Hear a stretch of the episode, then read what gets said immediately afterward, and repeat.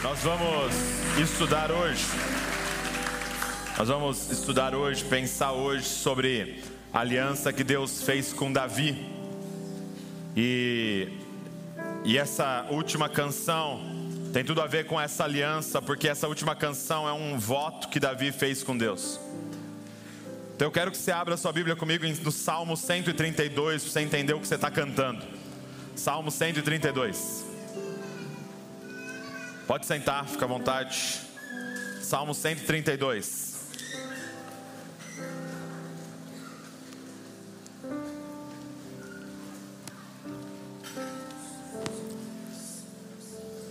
Nós estamos estudando, nós estamos numa série chamada Maranata e nós estamos estudando as alianças que Deus fez com a humanidade.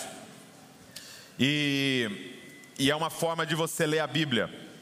Está um pouquinho alto é uma forma de você ler a Bíblia através das alianças, ok? Então a gente estudou a aliança da redenção, que é a aliança da Trindade, a aliança que Deus fez com Ele mesmo antes da criação. Nós estudamos a aliança é, adâmica, quando Deus prometeu para nós a semente da mulher que esmagaria a cabeça da serpente, o descendente da mulher. Então a gente estudou sobre a semente que é Cristo. Nós estudamos sobre é, aliança Noé, com Noé, ok? E a gente viu como Deus fez uma aliança com Noé que não destruiria novamente o mundo com água. A gente viu a aliança é, abraâmica, ok? Quando Deus promete a Abraão que é, daria para ele uma terra e que dele, é, a família dele se tornaria um povo. E a gente estudou depois é, a aliança mosaica, quando Deus então pede é Israel em casamento. E por último, nós estamos estudando hoje a aliança davídica. Não é a última, nós vamos estudar ainda é, na semana que vem a nova aliança. É, mas nós vamos fazer a aliança davídica parte 2 hoje. Ok? Parte 2.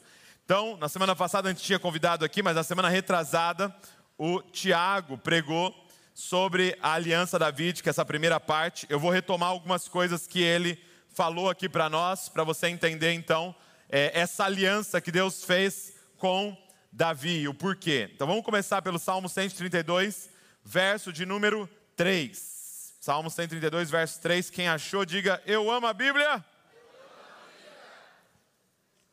Quem não achou, diga: Eu também.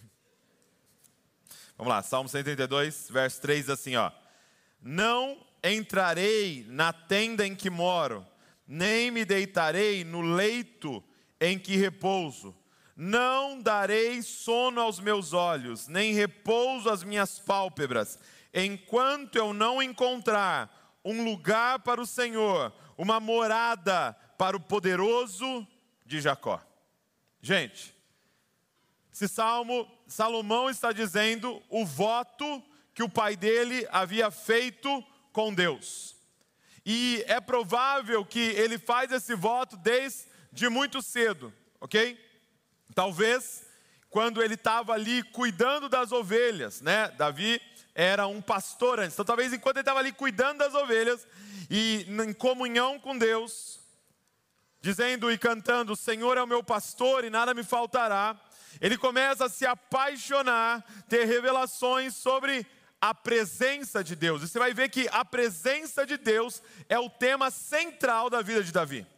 A presença de Deus é o tema central da vida de Davi. E ele faz um voto com o Senhor: Eu não darei sono aos meus olhos, nem repouso às minhas pálpebras, enquanto eu não encontrar um lugar para o Senhor, uma morada para o poderoso de Jacó.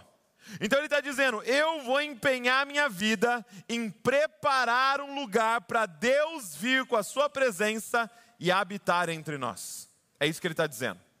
Eu vou empenhar a minha caminhada, tudo que Deus colocar na minha mão para fazer isso. Só que é interessante que, talvez nesse momento em que ele faz o voto, como eu disse, talvez ali entre as ovelhas, cuidando das ovelhas do pai dele, ele não tinha poder nenhum para fazer isso. Ele era um adolescente cuidando das ovelhas do pai. Então imagina você, um adolescente que está lá trabalhando com seu pai, trabalhando na loja lá do seu pai, fazendo alguma coisa ajudando ele. Hoje nós temos a galera aqui do Super Seed. Cadê a galera do Super Seed aqui? Então, imagina vocês fazendo esse voto diante do Senhor, lá, enquanto vocês estão jogando Minecraft. Cara, eu vou construir um lugar, entendeu? Construir um lugar. Eu entendo de Minecraft, vocês acham que não? Eu vou construir um lugar, cara, para a presença de Deus. E de repente, Deus vem e escolhe Davi, porque Saul ele desobedece ao Senhor. Saul era o primeiro rei de Israel, foi o primeiro rei de Israel. Ele desobedece ao Senhor, ele rejeita o Senhor. Ele decide fazer as coisas do jeito dele. Então o Senhor vem e rejeita então a casa de Saul. E quando Saul e Jonatas, seus filhos, morrem, então Davi é levantado como rei. Tem um rei antes dele, mas então Davi é levantado como rei. E, e o que é a primeira coisa que Davi faz quando ele se torna rei? Por quê? Porque agora sim ele é o rei de Israel. Agora ele governa sobre toda a nação. Agora sim ele tem poder para cumprir o voto dele. Então qual é a primeira coisa que Davi faz ao assumir o reinado, gente? Davi vai atrás da arca da aliança. Então, para você que está novo aqui, a arca da aliança foi um objeto que Deus mandou fazer. Ela era de madeira, mas toda revestida de ouro ok? Tinha é, anjos com suas asas cobrindo a tampa.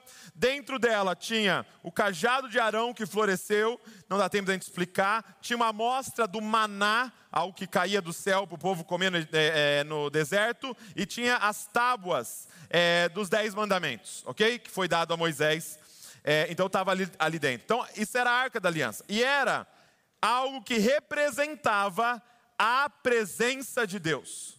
Ok? Então você, você precisa saber disso. A arca da aliança representava a presença de Deus. Então, quando Davi assume o trono, o reinado, a primeira coisa que ele vai fazer é ir atrás da arca da aliança. Onde é que estava a arca da aliança? Isso está em 2 Samuel 5, ok? Você está anotando, você faz muito bem. Pega o seu celular aí e usa esses dedos rápidos aí para alguma coisa útil, muito boa, anotar a pregação. Então, em 2 Samuel 5, ele vai então para Baala de Judá, na casa de Abinadab, para trazer a arca da aliança. Só que quando Davi vai buscar a arca, acontece uma tragédia. Ele leva uns, uns carros, né, que na verdade são carroças puxadas por boi, novos, coisa fina, coisa top. Coloca a arca e eles estão trazendo, e de repente um boi tropeça e Uzá, um homem chamado Uzá, quando viu que o boi tropeçou e talvez a arca iria cair, ele põe a mão para segurar a arca e ele morre na hora. A Bíblia diz que ele é fulminado. A ira do Senhor se acende porque alguém tocou na arca de forma indigna. Presta atenção nisso. Você imagina a cena? Você tem esse objeto, representando a presença de Deus, está todo mundo feliz da vida, trazendo, cantando, e de repente alguém rela e morre. E morre ali. Davi, gente, fica irado, dizendo: Meu Deus, eu estou fazendo tudo certo, eu quero trazer a presença do Senhor para Israel, e agora Uzá morre, e todo mundo fica ali meio que em desespero, falando: O que nós vamos fazer? E aí Davi decide parar a expedição, decide parar aquele, aquele transporte e ele então envia a arca da aliança para a casa de um homem. Agora, pensa comigo. O cara relou na arca, ele foi fulminado. Você imagina Davi agora assim, então na casa de quem que nós vamos mandar esse, esse negócio? É muito, é uma bênção. Né? Imagina, alguém se voluntaria aí para receber a arca em casa? e aí, eu não sei como é que foi esse processo, a arca vai para a casa de um homem chamado Obed-Edom. Olha o que está escrito em 2 Samuel 6,10. Diz assim: Davi não quis levar a arca do Senhor para junto de si, na cidade de Davi, mas fez com que fosse levada para a casa de Obed-Edom, o Geteu. Então, o que é o Geteu, gente? Era alguém de Gate, e era uma cidade dos filisteus. Então, tudo indica, tá? E aí tem um pouco de divisão entre os comentaristas, ok? Mas tudo indica que Obed-Edom era um gentil. O que é um gentil? Alguém que não era da nação de Israel. Alguém que não era da família de Abraão. Então, ele era de Gat, que era uma cidade dos filisteus. Então, acho que Davi pensou assim: para onde nós vamos mandar a arca? Vamos mandar para o meio dos filisteus. Né? Vamos mandar para o meio dos inimigos. Se Deus vai fulminar alguém, vai, vai fulminando eles lá, entendeu?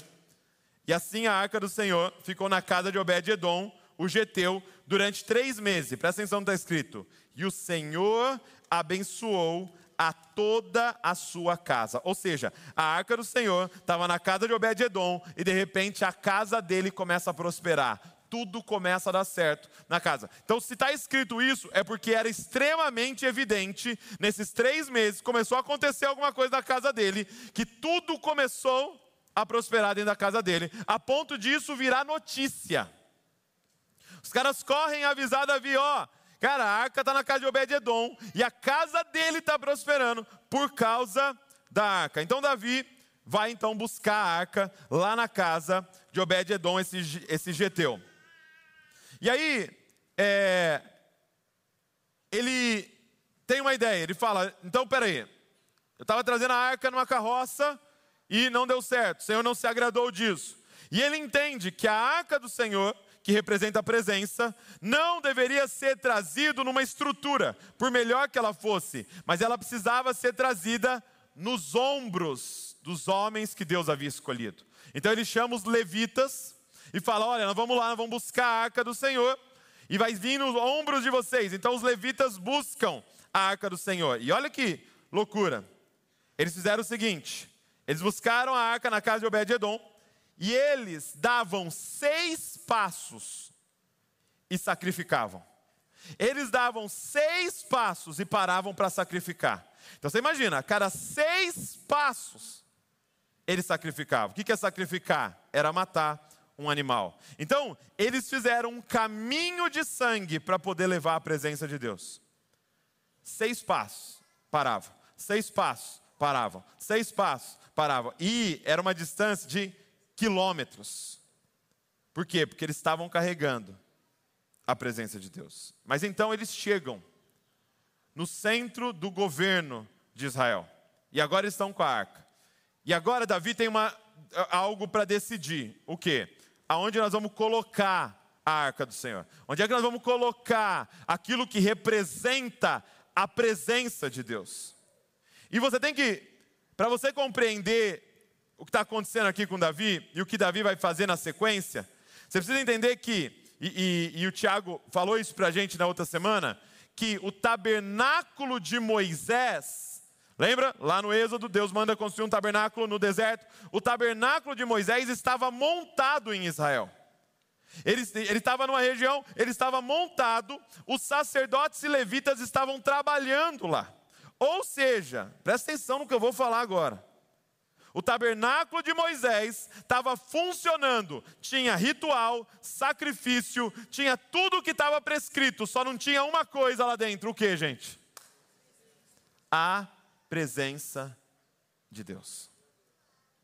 Durante anos, eles estavam cumprindo todos os rituais, tudo certinho, sem a presença lá dentro. Era mais ou menos assim, eles disseram para Deus: Deus, não está a sua presença aqui, mas fica tranquilo, mesmo sem a sua presença, a gente já sabe fazer. Deus, a gente já sabe fazer culto sem sua presença. É só colocar um louvor um, assim, um assado, é só de pregar uma mensagem assim, se a gente perceber que não está funcionando, a gente grita. Entendeu? Aleluia, amado! Cara, isso é uma denúncia para nós. Anos, o tabernáculo de Moisés funcionando sem a presença de Deus lá dentro. E o tabernáculo está lá montado. E como é que funcionava, gente, o tabernáculo de Davi? Então, vou lembrar vocês aqui, rapidamente, eu até trouxe aqui para poder é, desenhar.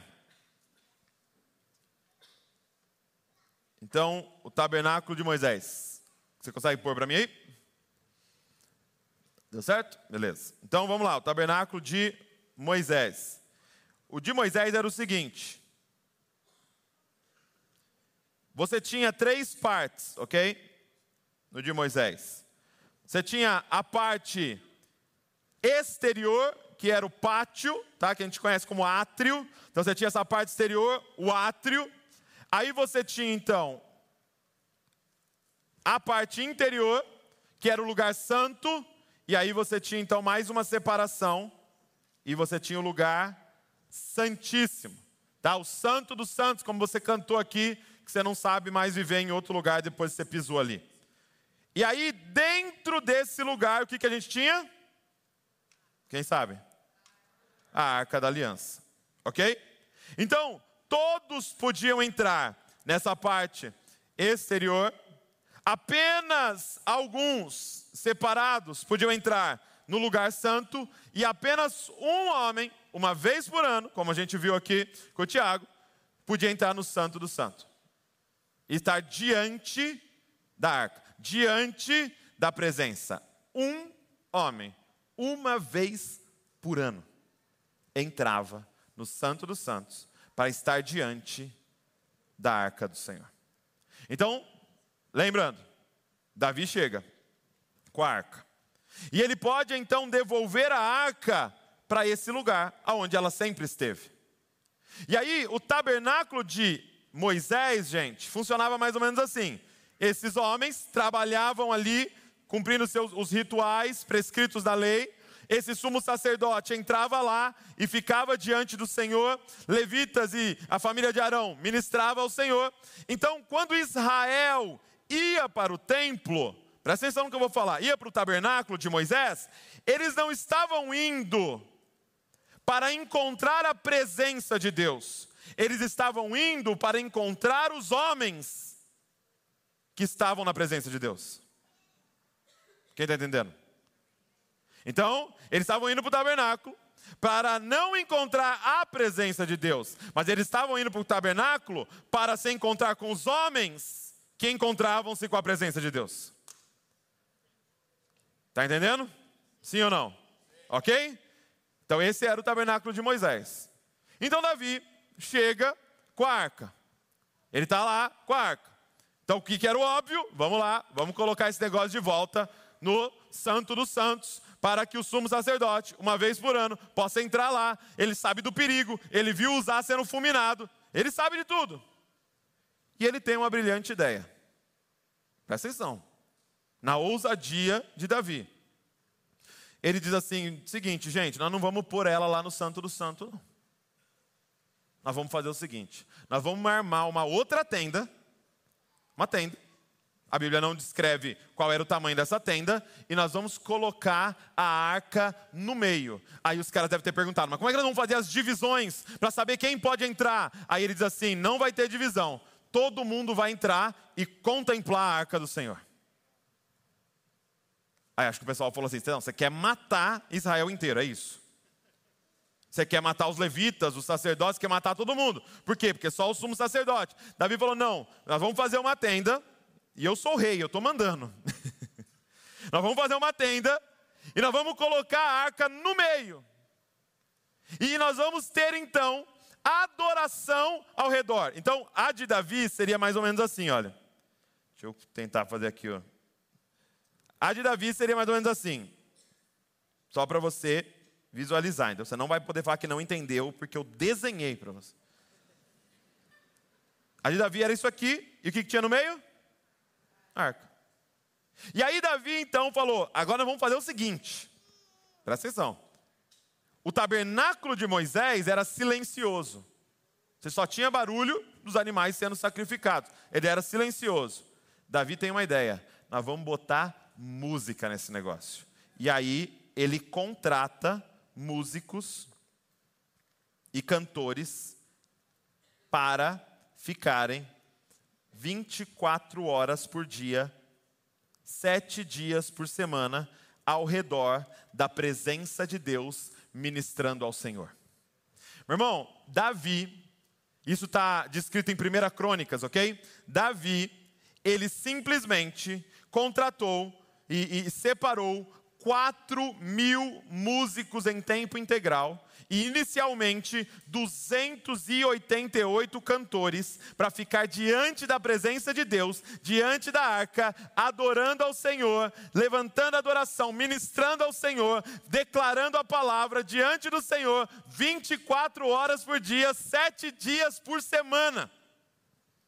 Para você ter uma noção do que, que isso aqui, é, é, o que, que isso aqui custou, o, o o Mike Bickle tem um, um, estudo muito legal sobre o tabernáculo de Davi, e ele diz que você pegando a quantidade de ouro e o que ele pagava para que esses homens pudessem ficar de tempo integral fazendo isso, Davi gastou uma média de 100 bilhões de dólares para que o tabernáculo que ele havia montado ficasse funcionando, porque esse tabernáculo funcionou durante muitos anos. 100 bilhões de dólares. Agora, pensa comigo. O que que as nações, onde que as nações mais poderosas da terra investem o seu dinheiro? Onde todas as nações da época de Davi investiam o seu dinheiro? Se você não sabe, eu vou responder para você. No poder bélico, em seus exércitos. Você acha que onde que os Estados Unidos coloca a maior parte do seu dinheiro? Onde que a China coloca a maior parte do seu dinheiro? Onde a Coreia do Norte coloca a maior parte do seu dinheiro? Onde que a Rússia coloca o seu dinheiro? O que que eles pagam em tempo integral para ser treinado e ficar fazendo? Onde que você acha que os inimigos de Israel investiam todo o seu dinheiro? Exército, armas e, e tudo que eles poderiam. Aí Davi tem uma ideia. Já sei como eu vou vencer essa guerra. Vou pagar músicos para ficar tocando numa tenda. E você viu como eles são fortes, os músicos, né? Só cara guerreiro aqui, ó. E simplesmente Davi, depois nós vamos ver, vence todas as guerras, porque ele sacou. O lance todo não é ter o melhor exército, é ter Deus do seu lado. é ter Deus como Deus da sua nação. Então, Davi, ele tem essa tenda, que é o tabernáculo de Davi, aonde a presença está no centro e aonde todas as pessoas agora, ele tem equipes adorando e agora as pessoas podem ir lá e agora elas não vão encontrar com alguém que teve contato com a presença. Eles vão entrar e contemplar a presença. Ah, cara. Pensa num cara maluco. Agora eu te faço uma pergunta hoje aqui. Com o que a igreja se parece mais? Com o tabernáculo de Moisés ou com o tabernáculo de Davi? Com o que, que a igreja se parece mais? Com o tabernáculo de Moisés ou com o tabernáculo de Davi? Nós saímos de casa mais para encontrar alguém que esteve com Deus e trouxe uma mensagem para nós, alguém que esteve com Deus e vem liderar a adoração, ou você sai de casa para ter um acesso direto para contemplar o Senhor? O que que a igreja se parece mais? Só que eu quero te dizer o seguinte: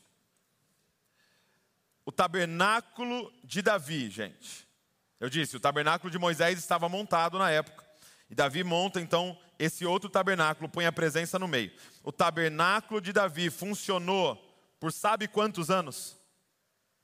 O tabernáculo de Davi funcionou por 33 anos. Você acha que o tabernáculo de Davi representava o ministério de quem?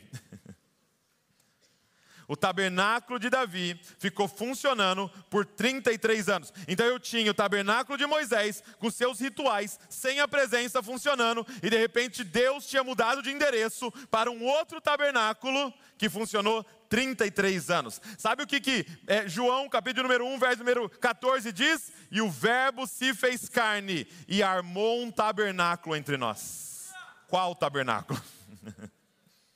Por quê? Porque quando Jesus vem, o templo está funcionando. Mas se Deus está encarnado, o que estava rolando no templo? Rituais vazios. Rituais mecânicos. Meio que dizendo: Senhor, mesmo que o Senhor não vier, a gente sabe fazer sem você. A gente sabe fazer sem você. E de repente Deus tinha mudado de endereço. Deus não estava mais em um prédio feito por homens, Deus agora estava no Filho, encarnado no meio de Israel. Havia um tabernáculo ambulante no meio de Israel, chamado Jesus Cristo, cara. Só que em Atos, capítulo número 15, abre comigo Atos 15, eu quero te mostrar uma coisa. Atos 15.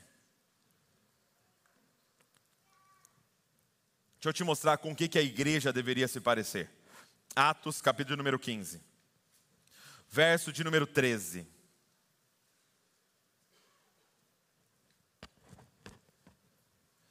Quando você abre, eu vou te dar o contexto.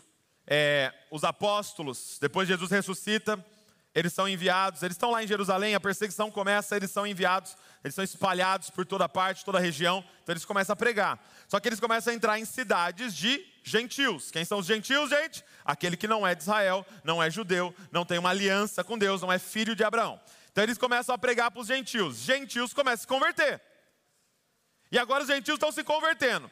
E aí um grupo dos, é, é, é, dos cristãos ali, é, dos, perdão, é, é, dos judeus, começam a dizer: ei, para o gentil se tornar um seguidor de Jesus, ele precisa circuncidar, ou seja, se tornar um judeu, e então ele pode seguir Jesus. Então eles começaram a falar: não pode simplesmente, ah, eu creio em Jesus e acabou. A graça é suficiente, a fé é suficiente. Não, não, não, não, não. Esquece. Ele tem que circuncidar, se tornar, ter uma aliança de Abraão ali com Deus, e aí então ele pode ser salvo. E aí então, outros falavam: não, não, não, não, eles podem ser salvos diretamente, a salvação é pela fé, pela graça, não tem nenhuma obra que pode salvar. E eles fazem então, em Atos 15, a primeira conferência da igreja, que é o concílio de Jerusalém. Então eles chamam esses apóstolos, eles chegam lá, eles entram lá e agora nós vamos discutir essa parada aqui, até nós entender qual é a vontade de Deus. Então eles estão ali uma discussão. E aí, é, esses que diziam eram pró-circuncisão, eles estão é, debatendo e falando o seu ponto. E Pedro começa a falar o que estava acontecendo entre os gentios. Paulo e Barnabé começam a contar que o Senhor estava manifestando a sua presença, o Senhor estava batizando eles com o Espírito Santo. Como é que é, é, é Deus não estava confirmando aquele negócio? E aí, Tiago, então, vai encerrar a discussão. Tiago vai dar o desfecho final. Tiago, então, vai falar: ok essa é a nossa decisão como igreja. E aí, Tiago, é, Atos 15, verso 13, diz assim: Depois que eles terminaram, Tiago tomou a palavra e disse: Irmãos, ouçam o que eu tenho a dizer. Simão acaba de relatar, Simão aqui é Pedro, ok? Acaba de relatar como, primeiramente, Deus visitou os gentios a fim de constituir entre eles um povo para o seu nome. Com isso, concordam as palavras dos profetas como está escrito. Então, olha só o que ele vai dizer. Tiago vai falar: isso que está acontecendo, dos gentios se convertendo, a igreja ser esse ajuntamento de judeus e gentil, é a confirmação de uma profecia. E, gente, tinha várias profecias que ele poderia falar aqui, que eram muito claras que Deus ia alcançar os gentios. Em Isaías, Está muito claro dizendo que os gentios iriam até o monte do Senhor e começariam a obedecer à lei. É, é, em Oséias é muito claro, Deus fala: olha, é, eu vou rejeitar esse que é meu povo, porque ele está me rejeitando, e eu vou escolher aqueles que não são meu povo. Era muito claro que ele ia encontrar, ele ia é, nos enxertar como família de Abraão. Mas aí ele usa uma outra profecia. Ele usa aqui para encerrar o assunto de que gentios e judeus estariam juntos como igreja, ele usa Amós, capítulo de número 9, verso de número 11, que diz assim: então aqui em Atos, o versículo 16: Depois disso, voltarei e reedificarei o tabernáculo caído de Davi e reedificarei as suas ruínas, e o restaurarei, para que o restante da humanidade busque o Senhor, juntamente com todos os gentios sobre os quais tem sido invocado o meu nome, diz o Senhor, que faz essas coisas conhecidas desde os tempos antigos. Então Tiago vai encerrar dizendo o seguinte: é exatamente o que tem que acontecer os gentios têm que ser incluídos na família de Deus. Por quê? Porque Deus está reedificando o tabernáculo de Davi. Deus está reerguendo o tabernáculo de Davi. O que, eu quero dizer com isso? É que está muito claro aqui o que essa primeira igreja está dizendo. A igreja do Senhor é uma restauração do tabernáculo de Davi. A igreja do Senhor não é uma restauração do tabernáculo de Moisés. Ele serviu para um momento. A igreja do Senhor não é uma restauração do templo de Salomão. Não. A igreja do Senhor está reerguendo o tabernáculo de Davi. Ou seja, a presença do Senhor no meio e um grupo de sacerdotes ao redor. Não é a presença do Senhor, sacerdotes e espectadores. Não, é a presença do Senhor e sacerdotes ao redor, ministrando ao Senhor, contemplando ao Senhor, sendo transformado pelo Senhor.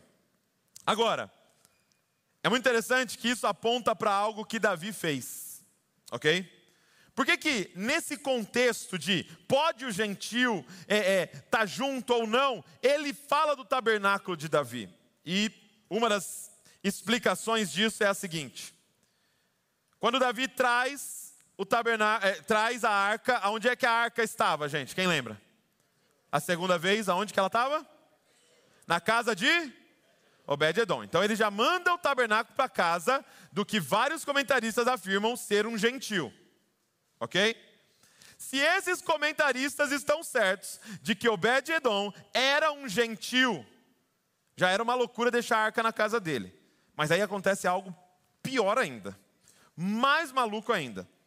Você não precisa abrir, eu vou ler para você. 1 Crônicas, capítulo número 15, começa a descrever quem Davi colocou para ministrar diante da arca do Senhor. Está escrito assim: Assim, os cantores, eu vou até aproximar aqui porque são nomes maravilhosos, ok? cantores Emã, Asaf e Etan se faziam ouvir com símbolos de bronze.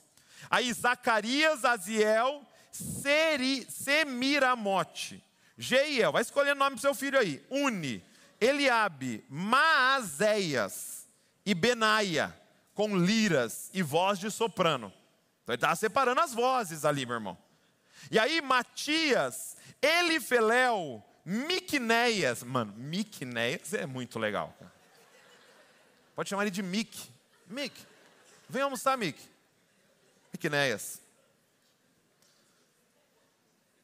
Volta aqui para você não perder.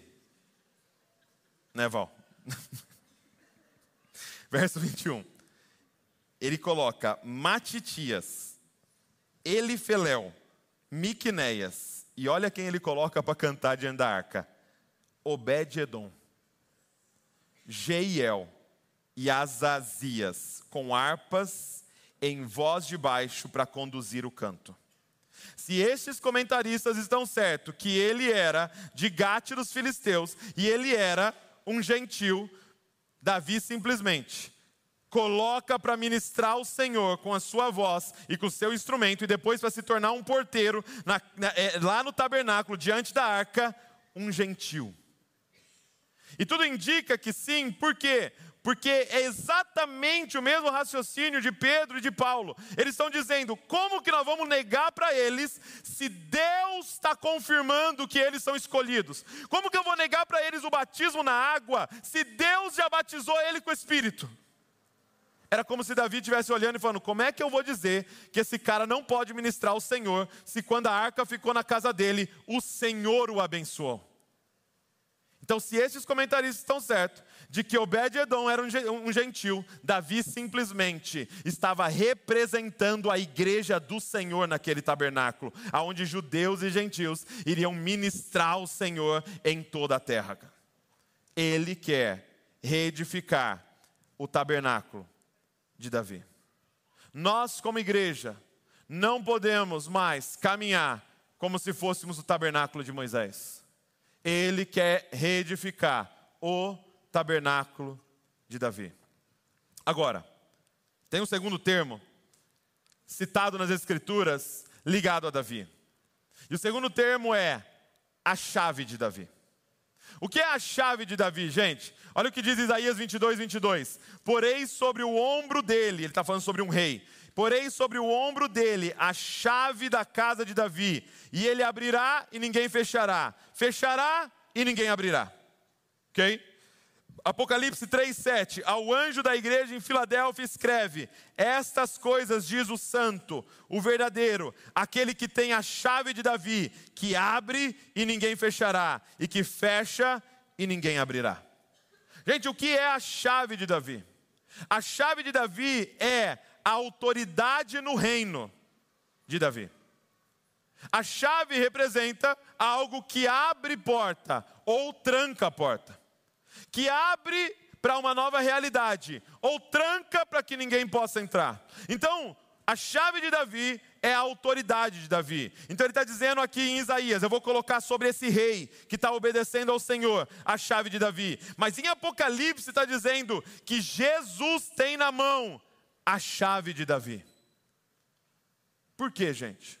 Porque Davi tem essa chave, essa chave de autoridade, por causa da forma que Davi governou. O que é a chave de Davi?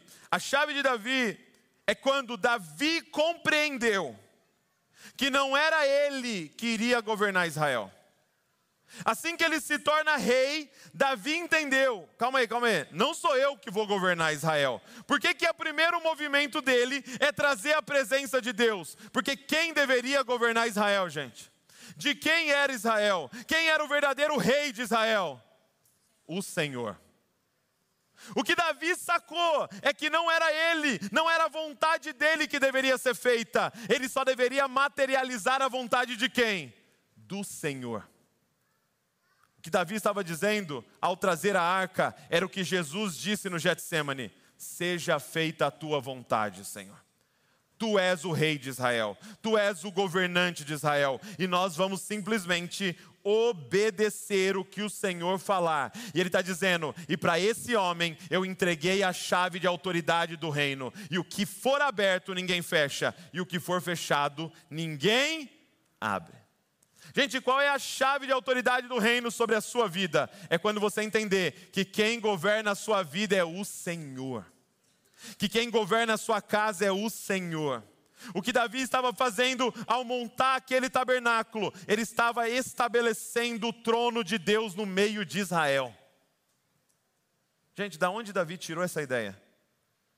De sacerdotes ao redor da arca, adorando e cantando. Da onde ele tirou essa ideia?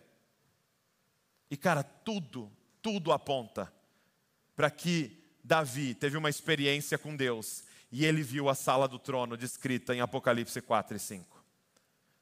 Apocalipse 4 e 5 vai dizer que há uma sala no céu com o trono de Deus. E o que, que tem ao redor do trono de Deus? Tem seres viventes tem anciãos, tem anjos, e eles estão cantando um para o outro: Santo, Santo, Santo é o Senhor Deus Todo-Poderoso, aquele que era, que é e que há de vir. Quando ele vê o que tem ao redor do trono de Deus, ele fala: Que seja feita aqui na terra como é no céu. E ele faz uma reprodução da sala do trono no meio de Israel. O que, que ele estava dizendo? Eu não governo Israel, é o Senhor que governa Israel. Posso dizer por que está um caos a sua casa? Porque você está tentando governar. Sabe por que está um caos a sua família? Porque você está tentando governar. Sabe por que está um caos seu casamento? Porque você está batendo no peito e falando, eu que mando aqui. Mulher, você está batendo e falando, é eu que mando aqui. Homem, está batendo e falando, é eu que mando aqui. Não. Quem é que governa sobre a sua casa? Quem é que governa sobre essa cidade? Quem é que governa sobre a nossa nação? Quem é que governa sobre esse planeta? Nós vamos estabelecer um trono no meio da nossa casa, dizendo: Seja feita a tua vontade, Senhor dizendo: eu acho assim, eu acho assado, mas não interessa o que a gente acha. A pergunta é: qual é a vontade do Senhor? Qual é a vontade do Senhor? Esta é a chave de Davi. Agora, aonde é que está essa chave hoje, gente? Onde está essa chave hoje? Mateus 16, 19 diz assim: Jesus falando com os discípulos: Eu lhe darei a chave do reino dos céus, e o que você ligar na terra terá sido ligado nos céus, e o que você desligar na terra terá sido desligado no céu. A chave do reino está nas mãos da igreja hoje. É por isso que ele vai dizer: as portas do inferno não vão prevalecer contra a igreja. Ele está dizendo: vocês podem abrir até mesmo a porta do inferno. Para quê, Deus? Para entrar lá e resgatar as pessoas que estão vivendo lá. Para entrar lá e resgatar as pessoas que são agora cativas no império das trevas e transportá-las para o reino do Senhor. Ele está dizendo, igreja, a chave está nas mãos de vocês. Mas quando que essa chave é real? Quando nós, como igreja, dizemos: Seja feita a tua vontade, Senhor. Quem governa aqui é o Senhor. Quem direciona todas as coisas é o Senhor. E então, nós chegamos na aliança de Davi. Eu só falei tudo isso para você para te explicar por que, que Deus vai fazer uma aliança com esse homem. Por que, que Deus chama ele um homem segundo o meu coração? Abre comigo agora então, 2 Samuel, capítulo de número 7. 2 Samuel, capítulo de número 7. Você tem que ver o porquê que Deus faz essa aliança com Davi. 2 Samuel, capítulo de número 7. Olha o que diz a partir do versículo de número 1. Diz assim: olha. E aconteceu que, quando o rei Davi já morava em seu palácio, pois o Senhor lhe tinha dado descanso de todos os seus inimigos ao redor. Lembra que eu falei? A estratégia de Davi deu certo. Ele descobriu a arma mais poderosa para vencer guerras: a adoração, a presença de Deus. Deus deu descanso para ele, ainda deu de presente para ele um palácio. Ele está lá sentado em seu palácio. Verso número 2. O rei disse ao profeta Natã. Então, provavelmente, ele estava ali trocando ideia, papeando com Natã. E ele solta para Natã. E deixa eu te falar uma coisa: Deus ouve as suas conversas, viu? Deus ouve os nossos papos, nossas trocas de ideia. Ele diz para Natã assim: Olha, o rei disse ao profeta Natã: Veja, eu estou morando num palácio feito de cedro, mas a arca de Deus se encontra numa tenda. E Natã disse ao rei: Vá e faça tudo o que estiver em seu coração, porque o Senhor está com você. Gente, presta atenção no que, no que nós estamos lendo aqui. Esse rei, o rei o líder da nação mais poderosa da terra naquele momento. Está sentado em seu palácio, com tudo maravilhoso. E ele está dizendo para um amigo assim: Cara, eu estou incomodadíssimo. Cara, eu não consigo olhar para a mobília. Cara, eu me incomodo toda vez que eu deito na minha cama, toda vez que eu olho para esse palácio feito de cedro, eu me incomodo. Por quê? Porque enquanto eu estou nesse palácio maravilhoso, a presença de Deus está numa tenda. Cara, não tem sentido tudo isso que tá, foi construído, que eu construí para mim. Por quê? Porque eu fiz um voto. A minha vida é preparar um lugar para a presença de Deus. Cara, pensa num homem consumido por um desejo. Preparar um lugar para a presença de Deus. Pensa num homem tomado por uma ambição. Preparar um lugar para a presença de Deus. A ponto de um palácio perder a graça. Porque o que importa realmente era a presença do Senhor. E aí Natan fala para ele: Cara, desde que eu te conheço, por gente você fala dessa parada. então vai, faz o que está no seu coração. E aí, Deus aparece para Natan, o profeta, e fala: Volta lá que você falou bobeira. Mas eu tenho um recado para dar para Davi. Olha o que está escrito em 2 Samuel 7, agora o versículo 5. Vá e diga a meu servo Davi: Assim diz o Senhor você quer edificar um templo para minha habitação? Desde o dia em que tirei os filhos de Israel do Egito até o dia de hoje, não habitei em nenhum templo, mas tenho andado em tenda, em tabernáculo. Em todos os lugares em que andei com todos os filhos de Israel, por acaso falei alguma palavra com qualquer qualquer das suas tribos, a quem mandei apacentar o meu povo de Israel, dizendo: Por que vocês não construíram um templo de cedro para mim? Deus está dizendo assim para Davi: Davi, eu nunca pedi para ninguém construir um templo para mim. Eu nunca pedi para ninguém construir um templo de material caríssimo para mim. Nunca. E parece, quando a gente lê, que Deus está repreendendo Davi. Mas não. Porque depois tem texto falando da aprovação desse desejo de Davi. E tanto que depois ele vai dizer que o filho dele vai construir esse templo. Mas ele está dizendo assim para Davi: Ei, Davi, peraí, peraí, peraí, peraí, Davi. Você quer o quê? Construir um lugar para a sua presença. Mas eu, eu nunca pedi isso. O que Deus está dizendo é: Davi, como é que você conhece o desejo do interior do meu coração? Gente, o que nós estamos presenciando aqui, lendo aqui, é um homem que passou a barreira do obedecer o que Deus pede para realizar o que Deus deseja. Ele passou, ultrapassou a barreira de quais são as leis para eu não me complicar na vida. E agora ele está atrás do coração de Deus, dizendo: Eu quero realizar o desejo mais profundo do coração do meu Pai. Porque é incrível essa questão, né? De agradar ao outro, de honrar ao outro. Porque para ser honra e para eu agradar, ele não pode me mandar. Então imagina que a Val fale assim para mim: Poxa, meu, você não está me elogiando mais? Você não está sendo romântico mais? Alguma mulher já falou isso aí para alguma? Não, né? O pessoal aqui não faz isso. Poxa, você não está me elogiando mais? Aí a Val fala: Você não está me elogiando mais? Você não está sendo romântico? Aí o que, que eu faço na sequência? Eu viro e falo: Nossa, como você está bonita. Aí ela fala o quê? Não vale. Não, não. Aí eu, aí eu falo: Mas poxa, você acabou de me mandar te elogiar. Estou obedecendo. Por que, que não vale?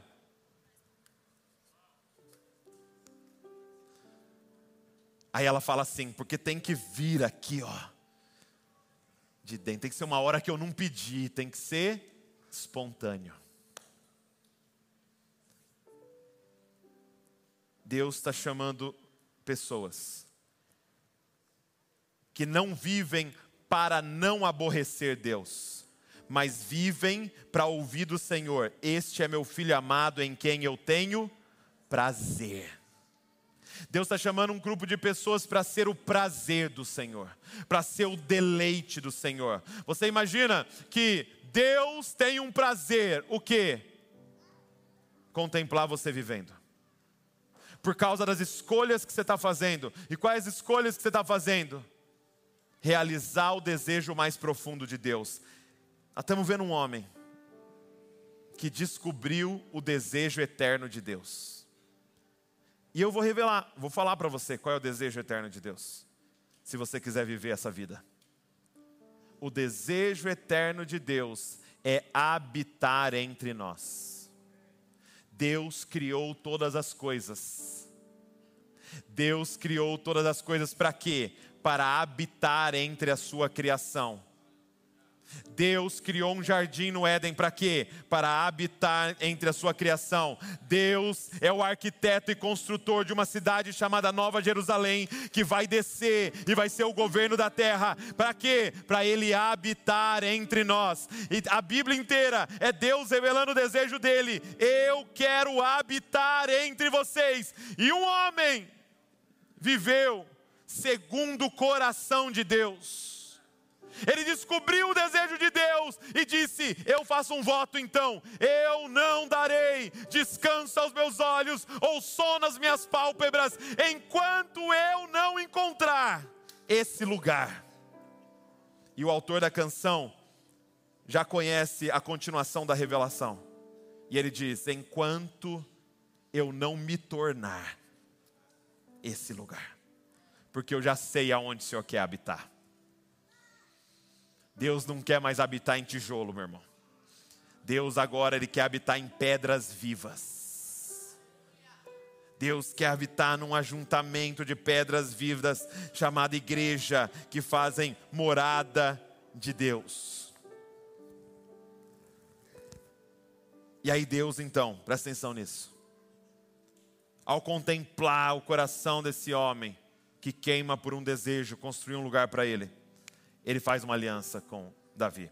E aí agora, 2 Samuel 7, verso de número 8, diz assim: Agora diga ao meu servo Davi, assim diz o Senhor dos exércitos: Eu tirei você das pastagens e do trabalho de andar atrás de ovelhas, para que você fosse príncipe príncipe sobre o meu povo, sobre Israel. Estive com você por onde quer que você andou e eliminei todos os seus inimigos diante de você.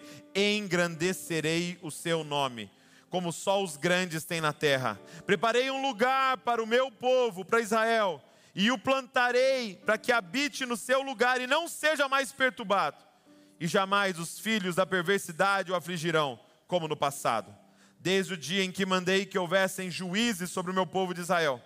Eu lhe darei descanso de todos os seus inimigos. O Senhor também lhe faz saber que ele, o Senhor, fará uma casa para você. E, e aqui casa é família, ok? Quando os seus dias se completarem e você descansar com seus pais, ou seja, quando você morrer, então farei surgir depois de você o seu descendente, que procederá de você, e estabelecerei o seu reino. Este edificará um templo ao meu nome, e eu estabelecerei para sempre o trono do seu reino. Eu lhe serei por pai, e ele me será por filho. Se vier a transgredir, eu o castigarei com varas de homens e com açoites dos filhos dos homens, mas a minha misericórdia não se afastará dele, como a retirei de Saul a quem tirei de diante de você. Agora o verso 16 é a aliança. Quanto a você, a sua casa e o seu reino serão firmados para sempre diante de mim, o seu trono, e será estabelecido para sempre. O que Deus está dizendo para Davi é: nunca, nunca o trono de Israel ficará sem um descendente de Davi. O que Deus estava prometendo para Davi é o seguinte: um dia, um descendente teu sentará no trono de Israel e o seu reino será eterno. O que Deus estava prometendo a Davi é que o Salvador da humanidade será um descendente teu. Sabe por quê? Porque você decidiu empenhar a sua vida em agradar o meu coração. Você decidiu empenhar a sua vida para construir um lugar para minha habitação. Gente, eu te pergunto: quem é esse descendente de Davi que sentaria no trono e que vai governar eternamente? Que o seu reino não tem fim. Quem é o descendente? Olha o que está escrito no verso 12: Quando seus dias se completarem e você descansar com seus pais, então farei surgir depois de você o seu descendente Sim, o texto está falando também de Salomão, mas é uma profecia sobre Cristo, porque está dizendo assim: que procederá de você, estabelecerei o seu reino, este edificará um templo ao meu nome, e eu estabelecerei para sempre o trono do seu reino. O, o trono de Salomão foi para sempre? Não. De quem será o trono que será para sempre? E aí ele termina dizendo: E eu lhe serei por pai e ele me será por filho. Olha o que ele está dizendo, presta atenção. Você quer construir um lugar para minha habitação, não quer? Ele quer, mas vai ser o seu descendente que vai construir um templo para o meu nome. Sim, ele estava falando de Salomão que vai construir um templo, mas Salomão era só uma figura para o verdadeiro filho de Davi. Presta atenção, o filho de Davi vem, Jesus. E nós sabemos que ele nasce de forma muito específica em uma casa, na casa de José, que era o que, gente? Um carpinteiro. E Jesus aprende a profissão do pai. Então Jesus é o que? Um carpinteiro. Só que qual é o problema? A gente acha que carpinteiro fazia mesa, cadeira. Não, isso é marceneiro. O que, que carpinteiro faz, gente? Carpinteiro faz colunas e colunas e vigas para construir uma casa. O que, que Jesus veio fazer, gente? ele veio preparar os fundamentos da casa que seria construída para o Senhor. Ele é o verdadeiro filho de Davi, que veio construir uma casa para o Senhor. Ele está dizendo: fica tranquilo, Davi, eu sei do seu desejo. E sabe por que, que o seu desejo me apaixona? Porque eu me lembro, porque eu sei que eu vou enviar o meu filho, e ele sim vai construir um lugar para a minha presença. E esse lugar, Davi, não vai ser feito de cedro do Líbano. Esse lugar não vai ser feito de pedras. Esse lugar não vai ser revestido de ouro. Vai ser feito com algo muito melhor. Vai ser feito com pedras vivas. Os meus discípulos, Davi. Aquilo que eu fiz com a minha mão. Homens e mulheres que vão nascer de novo. Eles vão compor uma casa para mim e ali eu vou manifestar a minha presença.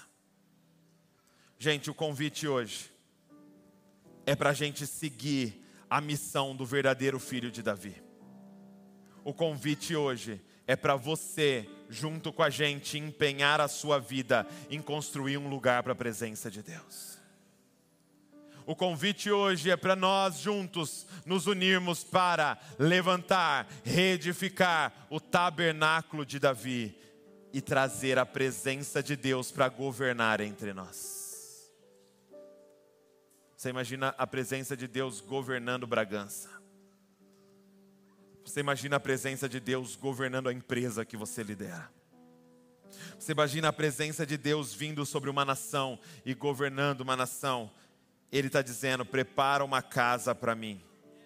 Esse é o desejo do meu coração. Há pessoas aqui dentro que Deus está chamando você para fazer um voto com Ele. Um voto mais ou menos assim: Eu não darei descanso aos meus olhos, sono às minhas pálpebras enquanto eu não me tornar e eu não encontrar as pedras vivas e eu discipular as pedras vivas para tornarem esse lugar para a tua presença. Eu não vou dar descanso. Está aqui, Senhor, os meus dons, está aqui o meu tempo, está aqui os meus recursos, está aqui a minha vida. Eu quero realizar o desejo do seu coração, Senhor. Pessoas que vão sair desse estágio de simplesmente obedecer porque eu tenho medo de ir para o inferno. Não, eu quero ser o deleite do Senhor. Só que isso é um chamado para santidade radical. Porque nós estamos falando de uma presença que, quando um cara relou de forma errada, ele foi fulminado. E continua sendo a presença de Deus. Ele é o mesmo. Quando um casal veio dar oferta e mentiu na presença dele, caiu morto. Ananias e Safira. Então um chamado para uma santidade radical. Eles podem, nós nem queremos. Porque nós temos um desejo ardente, não é a popularidade, não é a grana, não é os lugares de status, nós queremos a presença de Deus entre nós, cara. Tem pessoas aqui que Deus está chamando para você empenhar a sua vida na construção da igreja do Senhor, no discipulado de pessoas, e você vai abrir mão de coisas lícitas por isso. Ah, é pecado isso? Não, só não vou empenhar meu tempo nisso, porque eu sei para que, que eu nasci, porque eu sei o desejo que arde no meu coração. Deus está chamando pessoas para isso. Isso é muito sério.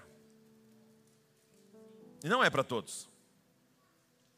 Eu gostaria muito que todos empenhassem, claro. Todos podem. Mas é um compromisso muito sério. E eu queria orar com você, que hoje quer fazer esse compromisso com o Senhor. E está dizendo: Senhor, eis-me aqui, está aqui minha vida eu quero gastar como um, um lavador gasta um sabão. eu quero terminar dizendo: terminei a carreira, terminei, terminei, eu, eu terminei a corrida. Combati o bom combate, guardei a fé, fui, fui entregue como oferta de libação. Eu quero terminar dizendo: tudo que eu tinha para entregar, eu entreguei. para construir um lugar para a tua presença. Se você é essa pessoa, eu quero só que você fique de pé no seu lugar para eu orar com você. Se você é a pessoa que quer fazer esse voto com o Senhor, gente, é algo sério. Não é algo que você fazer com a sua emoção, estou falando de algo sério aqui.